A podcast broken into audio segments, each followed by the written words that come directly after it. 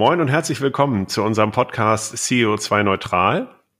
Wir begrüßen euch wie immer zu unserem Austausch mit spannenden Gästen zu dem Thema, wie Unternehmen, Unternehmerinnen, Mitarbeiterinnen sich der Reise anschließen können zu einem immer nachhaltigeren Unternehmen, also ökologisch und sozial. Wir, das sind wie immer Maike und ich. Maike, wie geht's dir denn heute am Ende deines Urlaubs? Mir geht's gut und äh, so, so am Ende ist er noch nicht. Ich habe ja nächste Woche auch noch mal zwei Tage. es ist eigentlich äh, die Halbzeit und deswegen bin ich natürlich tiefenentspannt, wie du dir vorstellen kannst. Und dir, Nils?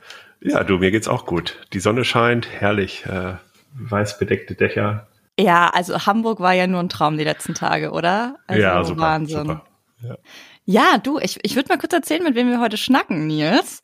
Und zwar ist äh, Lea Fink zu Gast. Ähm, Lea, du hast uns schon im Vorgespräch tatsächlich einige Augen geöffnet und ich denke, das wird jetzt auch wieder so sein bei der Aufnahme. Wir werden heute viel erfahren zum Thema CO2-Kompensation, was daran vielleicht auch ein bisschen kritisch zu sehen ist.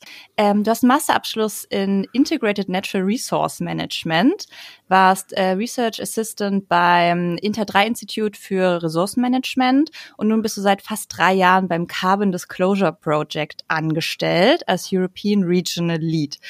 Ähm, wir haben euch kennengelernt über die Science-Based Targets Initiative die ähm, eine Initiative aus einer Koalition eben äh, dieser CDP, des UN Global Compact, des World Insti äh, Resource Institutes ist und des WWFs, Kannst du, liebe Lea, schön, dass du da bist und kannst du vielleicht das nochmal kurz einordnen für uns? Was ist SBTI? Was macht das Carbon Disclosure Project?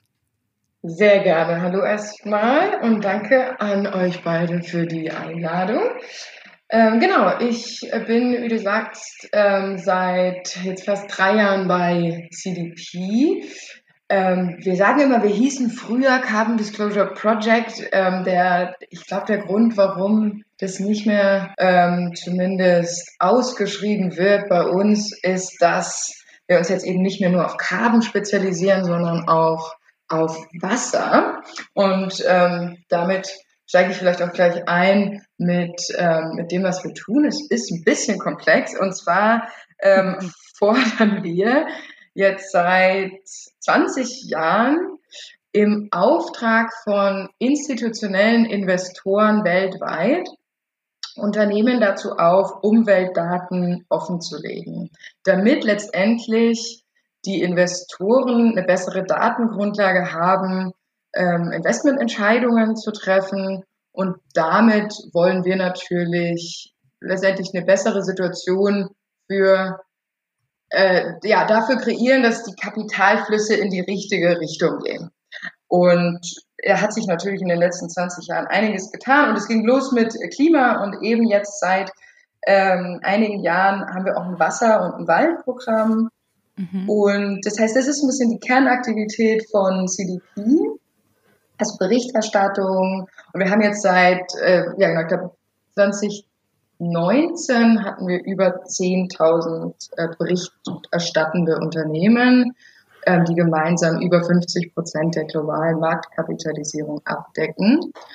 Und innerhalb dieses Berichterstattungssystems, wo wir wirklich Unternehmen jedes Jahr einen Fragebogen schicken, der sich natürlich verändert, hat CDP schon auch eine wichtige Rolle, Best Practice Standards zu definieren, die sich natürlich die ganze Zeit verändern. Das ist manchmal ein bisschen nervig für Unternehmen. Es ist aber einfach so, aufgrund äh, von dem, was wir, was wir lernen als Welt, als äh, NGO-Gesellschaft, was wir von den Unternehmen lernen, was die Unternehmen selber lernen.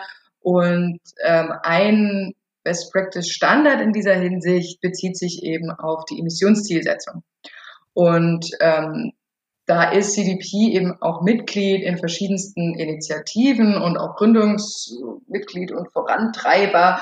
Und so ist es eben auch bei der Science-Based Targets Initiative, ähm, die sich 2015 gegründet hat, äh, im Vorlauf äh, zu dem damaligen Klimagipfel COP21 in Paris, um gemeinsam mit dem WWF, ähm, wie du sagtest, Michael, dem, dem UN Global Compact und dem World Resources Institute ein Rahmenwerk für Unternehmen zu schaffen, welches genau vorgibt, wie viel und wie schnell ein Unternehmen und Emissionen zu reduzieren hat, um letztendlich seinen Teil dazu beizutragen, ähm, die Paris-Ziele zu erreichen, also letztendlich die, die globale Erwärmung auf deutlich unter zwei Grad zu begrenzen. Das heißt, Science-Based Targets sind übersetzt wissenschaftlich fundierte Emissionsziele und die Initiative, die komplett kollaborativ, sage ich mal, von diesen vier Unternehmen getragen wird und in, für die ich quasi dann ähm, für das Corporate Engagement in Europa zuständig ähm, bin. Ähm, genau. Erzähl doch mal ein bisschen, Lea. Also, ähm, was treibt dich so im Kontext Nachhaltigkeit eigentlich an und wie bist du äh, auf, auf diesem Weg dann bei den Science-Based Targets gelandet? Ja, also ich hatte schon damals klassische BWL studiert, also International Business mhm. mit eigentlich so ein bisschen dem, dem selbsternannten Ziel, so ein bisschen dem, dem damaligen, für mich irgendwie das, das Feindbild zu verstehen, eigentlich, der, der klassischen äh, Wirtschaftstheorie. Ähm, natürlich, wenn man sich dann mal ein bisschen mehr damit beschäftigt, ist das auch alles gar nicht mehr so schwarz und weiß. Ähm, trotzdem habe ich einen Weg gesucht, äh, mit dieser Betriebswirtschaftslehre letztendlich für mich ähm, Frieden zu schließen und vor allem auch einen Zukunftsweg ähm, zu finden. Und jetzt muss man aber auch sehen, dass das irgendwie vor, vor äh, guten zehn Jahren natürlich auch noch von den Berufsbildern her sehr anders aussah und die normale nachhaltige Unternehmertum, was man auf dem Markt so gesehen hat, schon sehr abgesondert war von der Geschäftsführung, sage ich jetzt mal. Es waren irgendwie, mhm. es gab so die Geschäftsführung, die, die einem quasi beigebracht wird angeblich in einem, in einem Studium. Und dann hatten wir auf der anderen Seite ähm, Nachhaltigkeitsmanagement und Nachhaltigkeitsberichte, die ganz neu waren und in denen stand dann drin, welche Stiftungen man in welchen Ländern fördert und aufgebaut hat.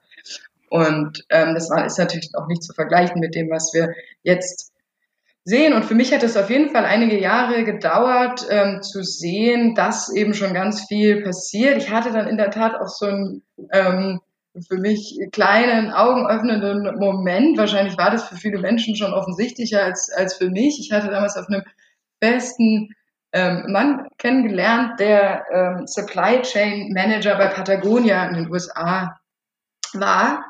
Mhm. Und, ähm, und dessen Jobs quasi war wirklich von, von Farm zu Farm zu gehen und dafür zu sorgen, dass die Daunen ähm, im Einklang mit den neuen Standards, ich glaube damals waren die 90er Jahre, gab es einen Skandal, ähm, oder Anfang der 2000er Jahre. Und da, ich weiß auch nicht, das, das, da dachte ich, wow, was für ein cooler Job. Und es gibt auf jeden Fall schon Unternehmen, deren Kernstrategie das ist, ähm, letztendlich Dinge anders zu machen und die wirklich auch in anderen Abteilungen Stellen haben, die ähm, also nicht unbedingt in der gesonderten Nachhaltigkeitsabteilung, die Wandel vorantreiben. Und letztendlich, ja, diese Notwendigkeit, diese Dinge zusammenzubringen und Nachhaltigkeit nicht gesondert zu sehen, das war dann so ein bisschen äh, für mich der Motivator, in diese Richtung zu gehen, dann auch da, dahingehend ähm, das, das Masterstudium äh, zu machen und letztendlich auch dann in diese Richtung weiter zu arbeiten. Und genau das erklärt dann vielleicht auch schon meinen Weg äh, zu den Science-Based Targets, weil die genau dies letztendlich tun, dadurch, dass sie definieren, ähm, dass was, dass ein Unternehmen letztendlich seinen Teil dazu beiträgt, ist es ein Rahmenwerk auch für ein Unternehmen, äh, wirklich sicherzustellen, dass, dass alle strategischen Entscheidungen im Einklang mit dem sind, mhm. was man eben tun, noch imitieren darf und was nicht. Das heißt, letztendlich ist es ein Tool für Unternehmen, auch sicherzustellen, ähm, dass man da diese Klimafreundlichkeit in Anführungsstrichen in die Geschäftsführung integriert und eben ein robustes, ein robustes messbares Rahmenwerk hat ähm, in Zeiten, wo es natürlich immer noch verschiedenste Ansätze gibt. Ich weiß ja. nicht, ich habe die. Ja, ja, ja. Ich habe das, ich habe das total verstanden. Also aus meiner Sicht ist das ja genau das Thema, weil am Ende ist ja Nachhaltigkeit, ne, also ökologisch und sozial, ja eigentlich Teil jeder Entscheidung, jeder unternehmerischen Entscheidung. Ja, sozusagen, das ist natürlich unterschiedlich gewichtet. Mhm. Aber genau da muss es halt hin. Und in der Vergangenheit, so habe ich es nämlich auch wahrgenommen, auch ich habe mal BWL studiert, äh, war das, äh, und das war in den 90ern, äh, da war eigentlich das auch relativ klar, äh, dass, dass eben dieses Nachhaltigkeitsthema einfach kein, ähm, ja, keinen Wert hatte sozusagen. Also da war irgendwie so nach dem Motto, äh, ja, wir müssen erstmal Geld verdienen, also das Unternehmen muss Geld äh, profitabel sein und langlebig sein.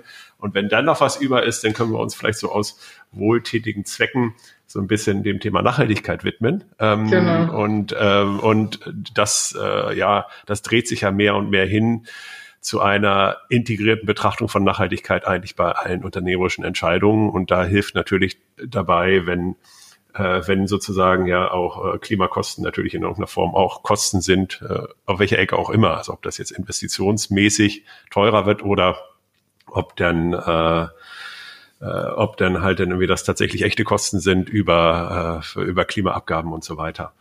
Ja, ja. das ist äh, echt äh, spannend. Und ja, die Frage ist ja, wie können denn Unternehmen sich denn bei euch jetzt Ziele setzen? Ja? Und, und, und, und warum sollten sie das denn tun? Ja, da gibt es natürlich viele, viele Gründe. Ich würde sagen, zum einen Gründe ähm, auf der Unternehmensseite das zu tun und dann Gründe für die Welt das zu tun. Natürlich rein theoretisch starten wir mit der Welt, weil das einfach, äh, wenn alle Unternehmen sich wissenschaftlich fundierte Emissionsziele setzen würden, dann würden wir genau rein theoretisch die Temperaturziele erreichen. Das heißt, wenn letztendlich jedes Unternehmen sich dazu committen würde, seinen Teil äh, beizutragen, dann hätten wir noch eine sehr große Chance, das 1,5 Grad Ziel zu erreichen. Und auf Unternehmensseite ist es schon ähm, so, dass es sowohl, ich würde sagen, interne Anreize geben kann, aber die externen Anreize sind auf jeden Fall, ähm, ja, ich glaube schon schwerer zu gewichten. Momentan, wir haben jetzt über 1100 teilnehmende Unternehmen und ähm, die sich quasi der Initiative angeschlossen haben und gesagt haben, so, wir machen jetzt, das ist unser öffentliches Zugeständnis, dass wir unseren Teil beitragen. Und wenn ein Unternehmen das tut, dann hat es bis zu zwei Jahre Zeit, letztendlich diese Ziele zu modellieren, intern abzusegnen. Das ist natürlich auch manchmal gerade in sehr großen Unternehmen kein einfacher Prozess. Und ähm, ja, bedeutet auch oft für die Umweltabteilungen äh, sehr hartes internes Lobbying und, ähm, und, und harte Arbeit.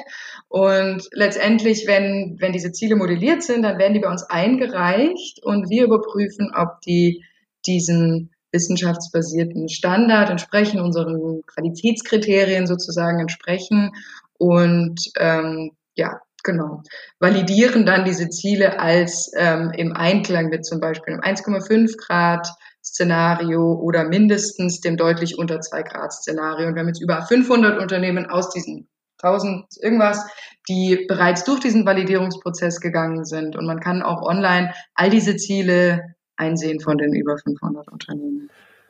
Ja, was mich dabei beeindruckt, ist, dass es ja die, die Dickschiffe sind, die ihr da habt. Ne? Also das ist ja jetzt halt irgendwie nicht der, der Biohof, sondern richtig, äh, richtig internationale Konzerne. Ne? Also jetzt so Microsoft oder so, die da bei euch daran teilnehmen. Ne? Genau, und vor allem auch, das ist sehr erfreulich, ähm, im deutschsprachigen Raum ist super viel passiert. In den letzten, in den letzten eineinhalb, zwei Jahren wir echt ähm, die, die Zahl der teilnehmenden Unternehmen vervielfacht. Und was besonders wichtig für uns ist, und da stecken wir auch, sage ich mal, den Großteil unserer Energie momentan rein, ist ähm, ja letztendlich diese, also ich glaube, es ist normal, wenn man eine sogenannte Climate Leadership Initiative hat, dass man so ein paar typische Kandidaten hat, die als erstes teilnehmen. Das sind traditionell einfach die konsumentennäheren Unternehmen und Sektoren. Letztendlich brauchen wir aber die schwerer zu dekarbonisierenden Sektoren, wie sie ganz gerne genannt werden, ja, letztendlich die Industrie dabei.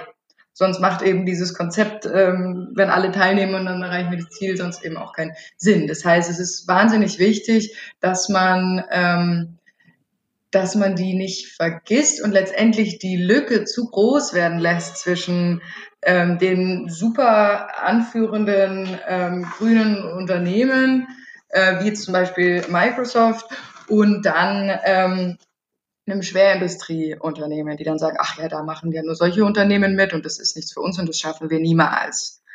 Und äh, das ist wirklich, das ist ein Spagat, der extrem wichtig ist zu schaffen. Und den, äh, oder das, beziehungsweise deswegen ähm, sind wir auch ähm, oder finden es so wichtig, dass jetzt Unternehmen wie Heidelberg Zement, Lafarge Holcim, die größten Zementhersteller der Welt und beide in der Dachregion, sage ich jetzt mal, ähm, seit letztem Jahr validierte Ziele haben. Und es setzt natürlich auch wahnsinnig wichtige Signale für die Politik und auch für andere Unternehmen. Das ist machbar und ähm, darauf kann man sich verlassen. Das mhm. sind, das ist, und das ist natürlich schon extrem ähm, großer Anreiz, dass Science-Based Targets das einem Unternehmen ähm, in die Hand geben, dieses Signal sehr einfach zu geben. Hier, wir machen, wir tragen unseren Teil bei. Und dadurch, dass, ähm, dass, die, dass dieses Rahmenwerk dazu fungiert, ähm, macht es auch Sinn, dass immer mehr Investoren und letztendlich auch die Finanzmärkte das als Instrument verwenden für die Erstellung von Green Finance Produkten, wie zum Beispiel Investmentfonds etc. Weil letztendlich ist die, sind die Unterschiede zwischen Unternehmen so groß, dass es wahnsinnig schwer ist für jeder Mann und jede Frau zu sagen, ob ein Ziel eigentlich ambitioniert ist oder nicht. Und deswegen sind eben so Rahmenwerke, die diese ganze Komplexität mit einbeziehen und analysieren und dann letztendlich einen Stempel vergeben, aber eben auf Basis der komplexen Analyse, äh, wahnsinnig wichtig. Ja, großartig. Das macht richtig Spaß, hier zuzuhören, Lea. Das ist äh, total cool. Jetzt, jetzt kam mir nochmal diese Frage auf, du hast es gerade als äh, Schwerindustrieunternehmen, glaube ich, betitelt. Ähm, sprecht ihr die eigentlich gezielt an oder versucht ihr da gezielt auch eine Tür zu öffnen oder wie du es gerade beschrieben hast, über beispielsweise eine Heidelberg Zement sozusagen so Leuchttürme aufzubauen? Ähm, wie geht ihr da vor? Ähm, gute Frage. Also wir versuchen auf jeden Fall ein Narrativ zu, äh, aufzubauen, welches natürlich auch also der wissenschaftlichen Notwendigkeit entspricht, dass es ohne die nicht geht. Mhm. Aber wir brauchen Hebel. Also ich glaube, äh, Unternehmen machen sowas immer nur dann, wenn es konkrete Anreize auf der anderen Seite gibt. Und erfreulich ist es natürlich, dass es jetzt in fast allen Sektoren einen Anreiz schafft, so eine sogenannte Climate Leader Position einzunehmen. Das war ja vor einigen Jahren noch nicht so. Das heißt, zum einen dieses, diese Hebelmechanismen bewusst zu, ähm, bewusst zu verwenden und das dann eben auch ähm, diese Anreize zu verstärken. Und das machen wir ähm, dahingehend, dass wir wirklich besonders ähm, die Unternehmen, für die es vielleicht eben nicht so einfach ist, dann auch hervorheben ähm, bei Öffentlichkeitsarbeit und ähm, in Webinare einladen, um ihre ähm, um ihre Erfahrungen mit anderen Unternehmen zu teilen und eben auch zu sagen, ja, für uns war es auch schwer und dann haben wir das gemacht und dann und jetzt ist das und das passiert und das ist total toll.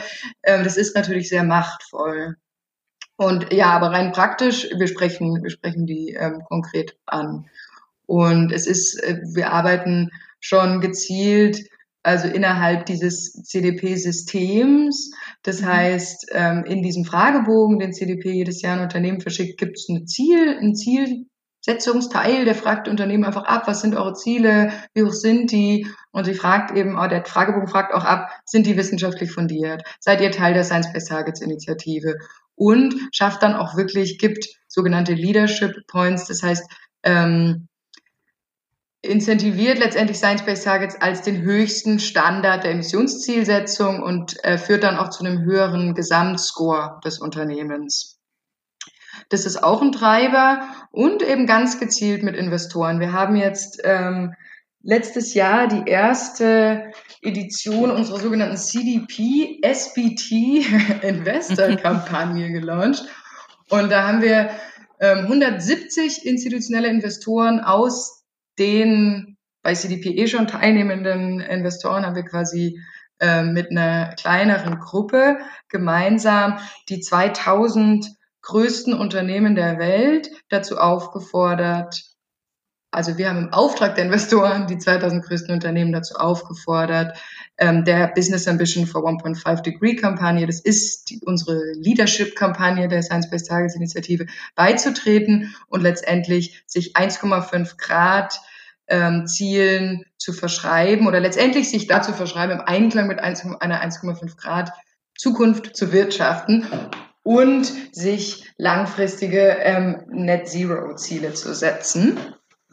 Und das ist auch nochmal ein Beispiel, wie wir ganz gezielt mit diesen Hebelmechanismen arbeiten, weil wir schon wissen, dass jetzt nur als NGO ähm, in einem luftleeren Raum kommt man vielleicht jetzt auch nicht weit. Also ganz gezielt Anreize, ich würde sagen, ähm, die, die Push-and-Pull-Faktoren schaffen. Mhm. Und die sind sektorspezifisch. Es ist nicht einfach. Also man muss wirklich schon ähm, ja, da unterschiedlich vorgeht. Ja, echt äh, super interessant, weil das ist ja echt das große Rad, was ihr da dreht, ähm, weil das ja echt die, die Dickschiffe sind. Das ist äh, super. Wir haben ja immer bei dem Thema, wenn man halt über dieses, ich sag mal, Going Green äh, auch kommuniziert, äh, taucht man da ja immer wieder äh, auch, oder ich sag mal so, gibt's ja auch erstmal so eine Grundannahme, äh, dass halt viele, die halt dann irgendwie über, über ihr Going Green äh, halt irgendwie kommunizieren, eigentlich äh, irgendwie das ja gar nicht ernst meinen. Ich hatte da neulich mal ganz interessante Talks dazu gehört, äh, dass halt gerade diese Kommunikation darüber immer so problembehaftet ist. Ähm, weil dann ja erstmal, ich sag mal, erstmal so vermutet wird, dass die das ja nur machen äh, aus irgendwelchen niederen Gründen. Ähm, dieses Thema Greenwashing, ähm, Greenwashing ist so einfach, ist ja halt dann irgendwie tatsächlich ein Thema. Ne? Was sind denn da aus deiner Sicht, wie, wie siehst du denn das? Ja. Ist das zu leicht? Mhm. Also ganz kurz vielleicht zu den, das eine sind die Gründe, also warum macht das ein Unternehmen? Und ich glaube, das ist eine Frage, die müssen wir uns gar nicht unbedingt stellen. Also mir persönlich, ob das, ob das Unternehmen niedere Kunden sozusagen verfolgt oder super altruistische, ist mir eigentlich egal, solange sie genug machen.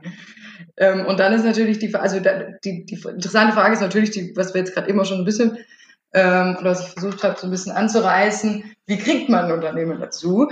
Ähm, und welche Anreize müssen geschaffen werden, damit sie genug tun? Das heißt, sagen wir mal, ähm, ein klassischer äh, Grund, äh, der, der dann vielleicht genannt wird, sind jetzt nur, ähm, also sagen wir mal wirklich irgendwie ähm, die, das Branding als, als grünes Unternehmen. Spricht ja erstmal nichts dagegen, wenn das Unternehmen wirklich ein grünes Unternehmen wird, richtig? Kritisch wird's, ähm, wenn wir wirklich so, und das ist dann, das ist auch kein, das ist auch kein Greenwashing, wenn es nichts reinzuwaschen gibt. Kritisch wird's natürlich, wenn nicht genug getan wird und gezielt verschleiert wird, was eigentlich, äh, was man eigentlich tut und letztendlich sich feiert mit wenigen ähm, nachhaltigen Veränderungen. Und dann ist es, dann ist es natürlich so, dass der normale Bürger, die normale Bürgerin erstmal äh, nicht die, nicht über die Expertise verfügt, zu unterscheiden zu können zwischen ähm, Greenwashing und einem Unternehmen, das es so, sozusagen ernst nimmt und ähm, das von außen erstmal ähm, sehr ähnlich aussehen kann, dass ein Unternehmen immense Investitionen vornimmt und komplett das Geschäftsmodell verändert, im Gegensatz zu einem anderen Unternehmen, was vielleicht einfach von einem Tag auf den anderen sagt, so, alle unsere Produkte sind jetzt CO2-neutral. Was mache ich dann als Kundin? Woher soll ich wissen, ähm, dass, dass vielleicht dieses, diese CO2-neutralen Produkte rein gar nichts bedeuten, außer dass das Unternehmen Geld in die Hand gedrückt, genommen hat, um irgendjemand anders ähm, für ein Blatt Papier zu bezahlen. Das heißt, ähm, es ist gefährlich. Das ist gefährlich, weil letztendlich sehen wir, dass diese kurzfristigen, äh, schwammigen Zugeständnisse, sage ich mal, so wie auch immer die aussehen mögen, wirklich zu Wettbewerbsvorteilen, allerdings, glaube ich, wirklich nur kurzfristig, aber auf jeden Fall zu einer höheren Akzeptanz unter Kundinnen führen kann. Das heißt, es ist auf jeden Fall so, dass Greenwashing leider äh, noch äh, in gewissem Ausmaß funktioniert.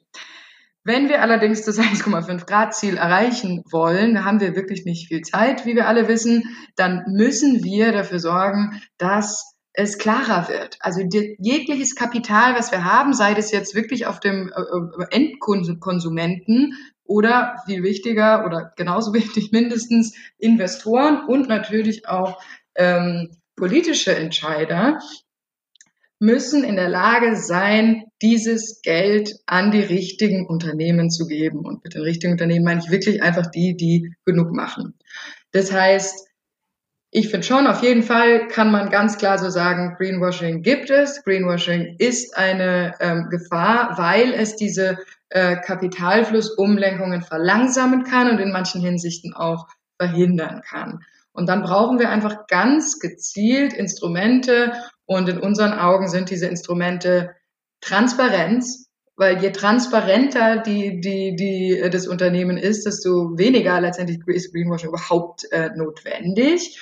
Und dann auch bewusste Rahmenwerke, die Stakeholdern helfen zu sehen, was ist denn jetzt eigentlich, tut das Unternehmen jetzt eigentlich, macht das jetzt genug oder nicht genug? Jetzt sehe ich, okay, hier die sind die CO2-neutralen Produkte, dann hat es noch irgendwelche Klimaziele, Scope 1, 2, 3, wer weiß, was das alles ist. Das weiß ja normale, normale Kunde nicht. Ähm, und dass man dann einfach wirklich ein Rahmenwerk hat, welches sicher geht, dass das Unternehmen seinen Teil beiträgt. Im Idealfall wäre das natürlich alles regulatorisch total toll geregelt. Ähm, und solange wir diese das aber nicht haben und das ist natürlich auch extrem schwer bei bei ähm, einer Thematik wie Klimaschutz und letztendlich einem öffentlichen Gut wie dem gesunden Weltklima ähm, beitragende Akteure wie Unternehmen dazu zu zwingen. Dann bräuchten wir eigentlich eine, eine Weltregierung, die das quasi ähm, homogen den unter der Wirtschaft auferlegt. Mhm. Und sofern wir das nicht haben, brauchen wir ja, funktionierende nichtstaatliche Institutionen, wie eben NGOs, die diese Rahmenwerke aufbauen auf fairen Gesichtspunkten wie Wissenschaft. Und das ist eigentlich genau das, was wir tun. Wir hoffen letztendlich, dass wir irgendwann uns selber überflüssig machen, dass es irgendwann das nicht mehr braucht. Weil es einfach ein Standard ist, welches jedes Unternehmen verfolgt zum Beispiel. Ja, schöne Vision auf jeden Fall.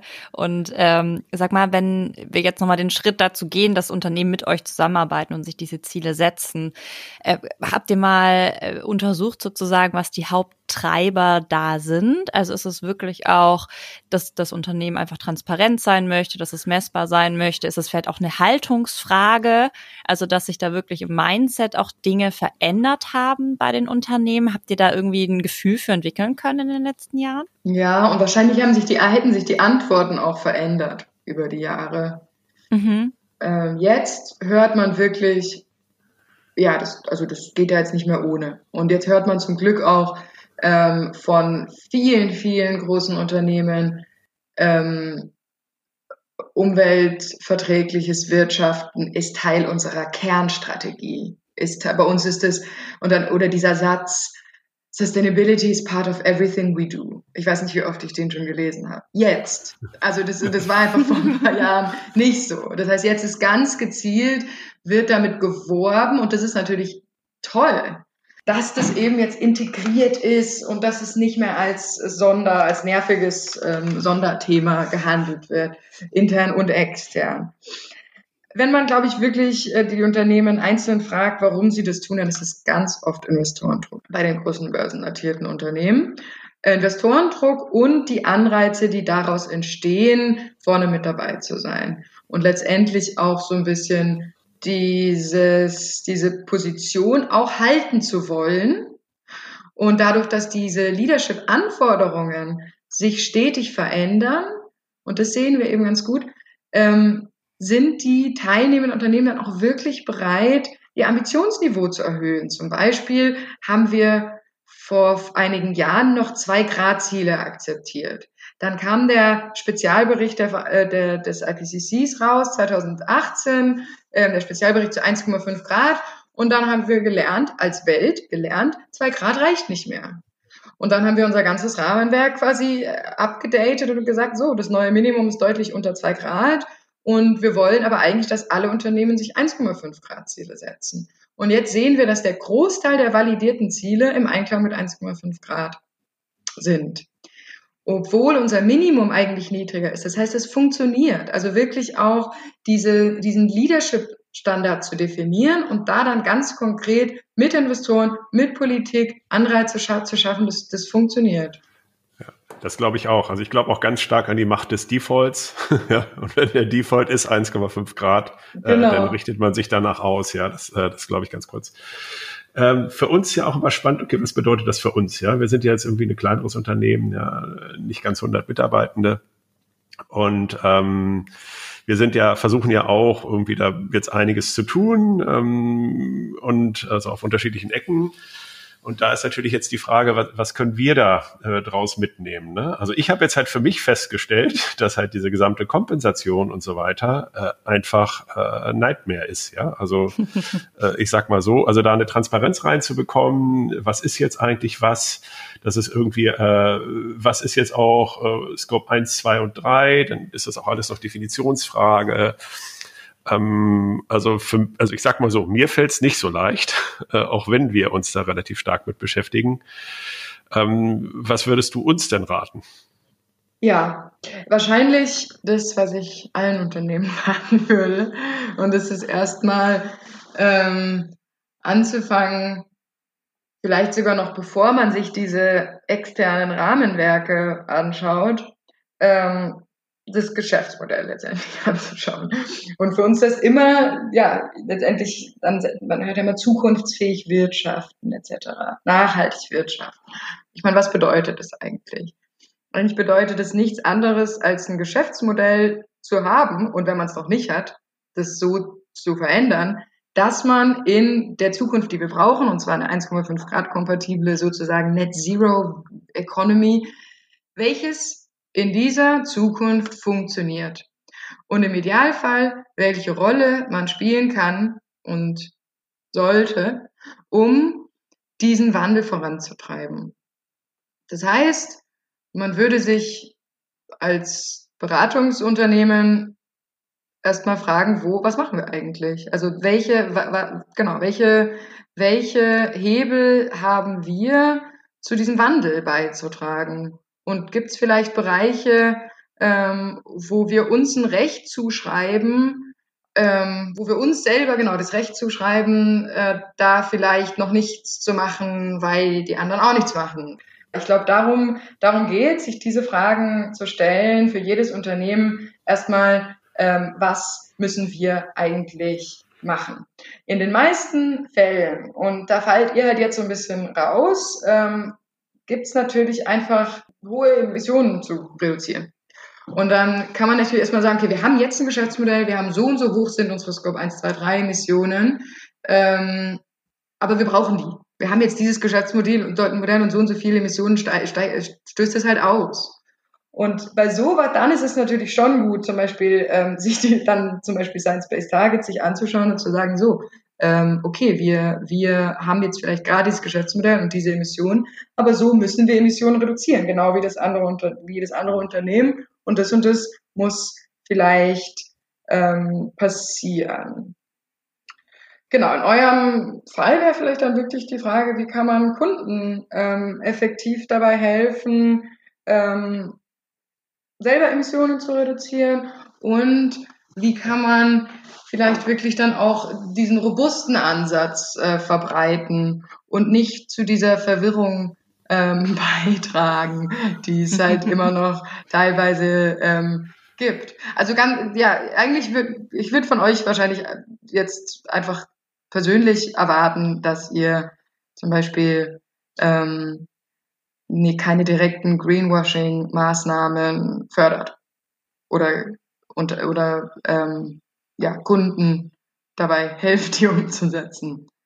Das könnte zum Beispiel, äh, ja, weiß ich nicht, könnte, könnte ein, Ansatz sein. Und natürlich auch ihr könnt, ähm, könnt Science-Based Targets verwenden, aber dieses Rahmenwerk ist natürlich nicht gleich anwendbar ähm, für, für jedes Unternehmen, aber ich glaube, es ist schon ein hilfreicher Ansatz. Aber es ist nicht immer der gravierende Punkt für jedes Unternehmen, nur an seinen operationellen Emissionen anzusetzen, sondern eben wirklich an dem, ähm, an diesem Potenzial, an dem Verbreitungspotenzial vielleicht eher anzusetzen.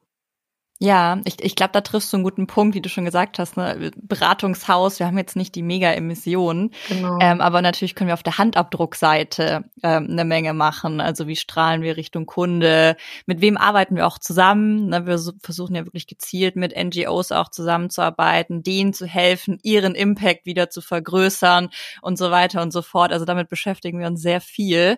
Ähm, aber vielleicht nochmal spannend, dass wir da vielleicht auch nochmal gemeinsam mit euch irgendwie drauf gucken ähm, äh, wie ist denn unser Stand und können wir vielleicht doch auch noch mehr Richtung Carbon machen? Also man ist ja nie mhm. fertig, ne?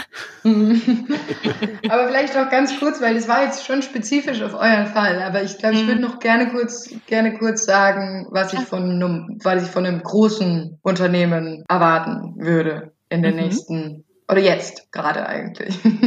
Weil wir wissen ja wirklich, dass es, dass es eben auch für die Unternehmen, und das hören wir jeden Tag, nicht einfach ist zu beschließen oder zu wissen, auf was man hinstreben soll momentan und wo, wo, wohin man, in welche Richtung man eigentlich arbeiten soll. Und, ähm, und vielleicht können wir dann auch so ein bisschen Bogen zum Anfang schlagen mit dem, mit der Situation, dass wir eben sehr viele verschiedene äh, Zielzugeständnisse von Unternehmen sehen, Net Zero, Klimaneutralität, CO2-Neutralität etc. Letztendlich wissen wir eben, dass wir als Welt äh, ja, Emissionen bis 2030 halbieren müssen und diesen Stand der Netto Null dieser Net Zero Emissionen bis 2050 erreichen müssen, richtig? Und das bedeutet für ein Unternehmen das Gleiche. Das bedeutet für jedes Unternehmen, man muss diesen, man muss, sollte darauf hinarbeiten, ähm, entlang seiner ganzen Wertschöpfungskette, also wirklich inklusive der Scope 3 Emissionen, einen Zustand der Netto Null Emissionen erreichen. Und dann bekommen wir auf die Frage, die sehr legitim ist, was bedeutet es für als Unternehmen? Was müssen wir denn jetzt eigentlich machen? Und es ist wahnsinnig wichtig, dass wir erstmal alle eine gemeinsame Sprache sprechen, lernen, definieren und dann ähm, eben auch einen Standard haben ähm, für diese langfristigen Ziele, ähnlich wie wir den für Science-Based Targets haben, was ich noch gar nicht erwähnt hatte, vorhin, glaube ich, sind da Science-Based Targets, weil wirklich immer kurz- bis mittelfristig sind, also fünf bis 15 Jahre in die Zukunft. Und wir sehen jetzt aber eben immer mehr Unternehmen, die sich zusätzlich oder nicht zusätzlich, sondern einfach nur langfristige Ziele setzen. Und es wird eben schnell schwammig. Und wir wollen als Science-Based Targets Initiative einen Standard für unternehmerische Net Zero Ziele entwickeln, um letztendlich ähm, ja, da auch so ein bisschen dazu beizutragen, ähm, dieses Chaos zu reduzieren und wieder letztendlich auch bei langfristigen Zielen Stakeholdern von Unternehmen ähm, zu ermöglichen, ähm, sich darauf verlassen zu können, dass dieses Unternehmen auch weiterhin das tun wird, was notwendig ist, um im Einklang mit einer 1,5 Grad Zukunft zu wirtschaften.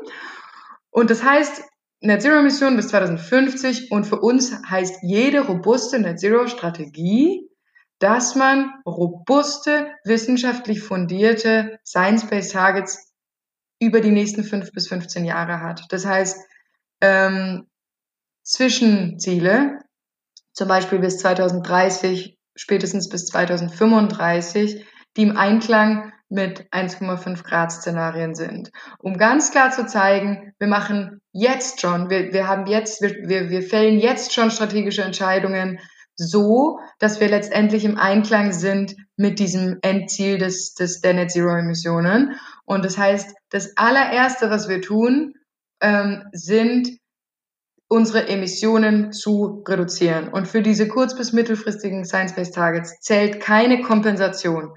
Das heißt, es geht sowieso für jedes Unternehmen, und es ist auch schon in unserer Arbeitsdefinition von Net Zero festgelegt, geht es darum, erstmal so viele Emissionen zu reduzieren wie möglich.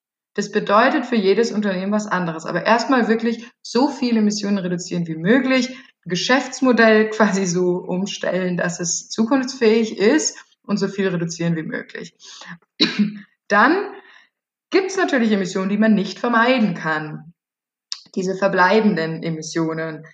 Ähm, und da geht es dann eben darum, wenn man diese Netto Null dann erreichen möchte, auch Verantwortung für diese Emissionen zu übernehmen. Und das wird notwendig sein, äh, da auf den Abbau von CO2-Emissionen zu gehen, sogenannte Carbon Removals. oder Neutralisierung. Also letztendlich ist für uns eine robuste Net Zero Strategie auch die Verantwortungsübernahme, diese verbleibenden Emissionen zu neutralisieren mit robusten, langfristigen CO2-Abbau äh, Projekten, die entweder in der eigenen Wertschöpfungskette passieren können oder eben auch außerhalb, dann durch Zertifikate. Nur haben wir momentan noch nicht den Standard, wir haben auch momentan noch nicht den Markt. Wir wissen aber, aus einer wissenschaftlichen Perspektive, dass das notwendig sein wird. Und das ist für uns eine robuste Net Zero Strategie, wobei wir ganz klar sehen, die meisten Unternehmen sind ziemlich beschäftigt, wenn sie sich auf Punkt eins konzentrieren und das erstmal Emissionen abzubauen.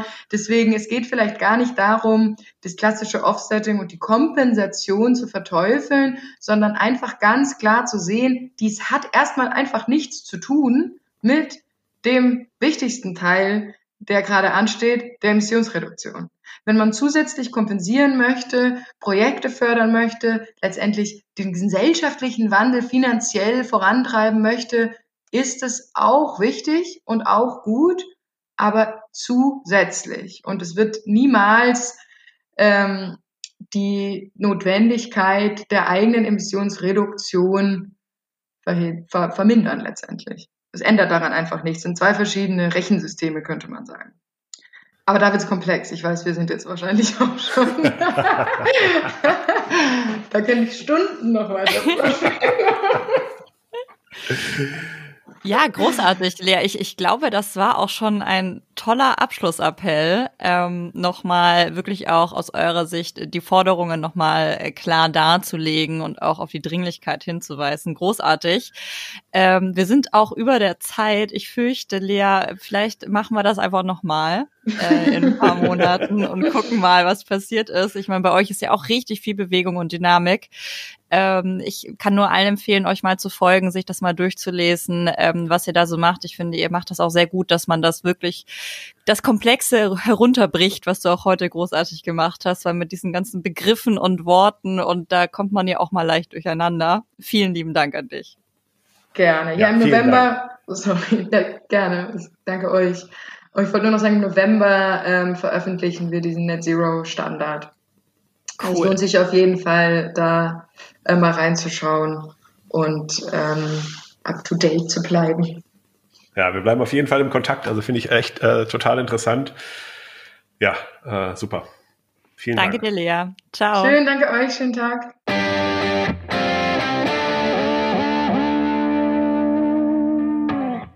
Ja, Nils, wir haben mit Lea gesprochen, äh, die uns nochmal richtig komplexe Zusammenhänge runtergebrochen hat. Ich bin immer noch total beeindruckt. Wie geht's dir? Wie fandst du es? Ja, ich fand's äh, wirklich, wirklich beeindruckend. Ähm, zumal, als ich jetzt nochmal auf die Liste geschaut habe, der Unternehmen, die tatsächlich bei SBTI sich verpflichtet haben, äh, das ist ja wirklich gewaltig. Mhm. Ähm, also die drehen ja wirklich schon äh, das große Rad.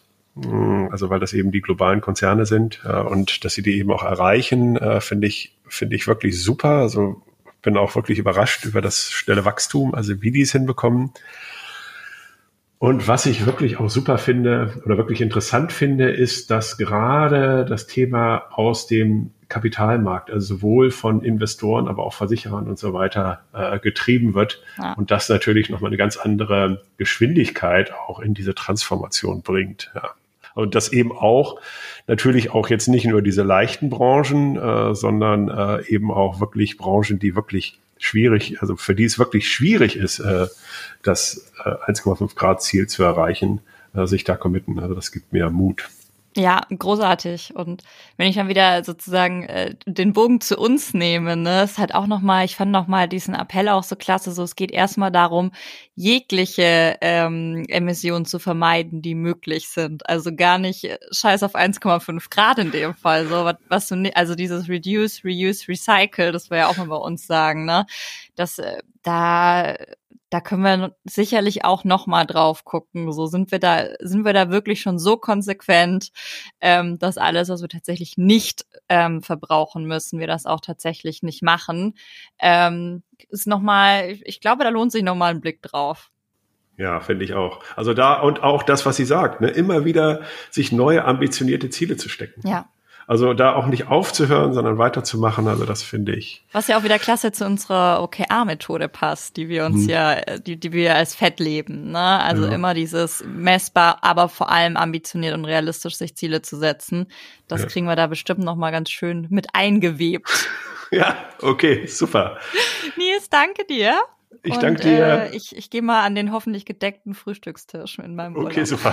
Bis dann. Tschüss. Ciao.